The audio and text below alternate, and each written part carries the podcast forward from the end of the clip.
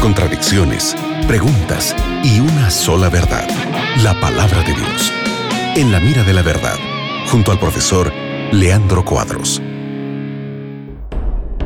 Hola amigos de la Radio Nuevo Tiempo, una vez más estamos juntos aquí en el programa para responder tus preguntas. Este es el programa En la Mira de la Verdad y estoy junto al profe Leandro Cuadros. Hola Leandro, ¿cómo estás? Nelson, como siempre, es un placer estarmos juntos en la Radio Nuevo Tiempo para estudiarmos la palabra de Dios con nuestros oyentes. Que Dios bendiga, amigo oyente, tu vida y que la palabra de Dios outra vez mais, hable a tu coração para que entiendas a vontade de Deus para tu vida. Qué bueno. Mira, llegó una pregunta anónima y es lo siguiente, Leandro. ¿Cómo eh, cuando dos personas se separan, se divorcian, solo se puede casar de nuevo cuando el otro cónyuge muera?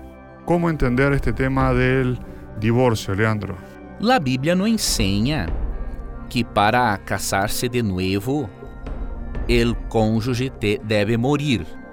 Esta é uma de las razones para el nuevo matrimonio. Pero hay outra. ¿Sí? Esta razão para um novo matrimônio se encontra em Romanos 7, 2. Porque a mulher casada está sujeta por la lei al marido, mientras este vive. Pero se o marido muere, ella queda libre de la lei del marido. Entonces, claramente, quando há a muerte del cônjuge, la persona se encuentra livre para decidir se deseja ou não ter um novo matrimônio. Pero la Bíblia não autoriza um novo matrimônio solamente em faz de la muerte. La Bíblia, especialmente la persona de Jesus, autoriza um novo matrimônio quando há imoralidade sexual por parte del cônjuge. Isso se encontra em São Mateus 19, versículo 9. E eu os digo que qualquer que repudia a sua mulher, salvo, ou seja, há uma exceção, salvo por causa de fornicação e se casa com outra, adultera. E el que se casa com la repudiada, adultera. Então, Jesus deu acá uma exceção.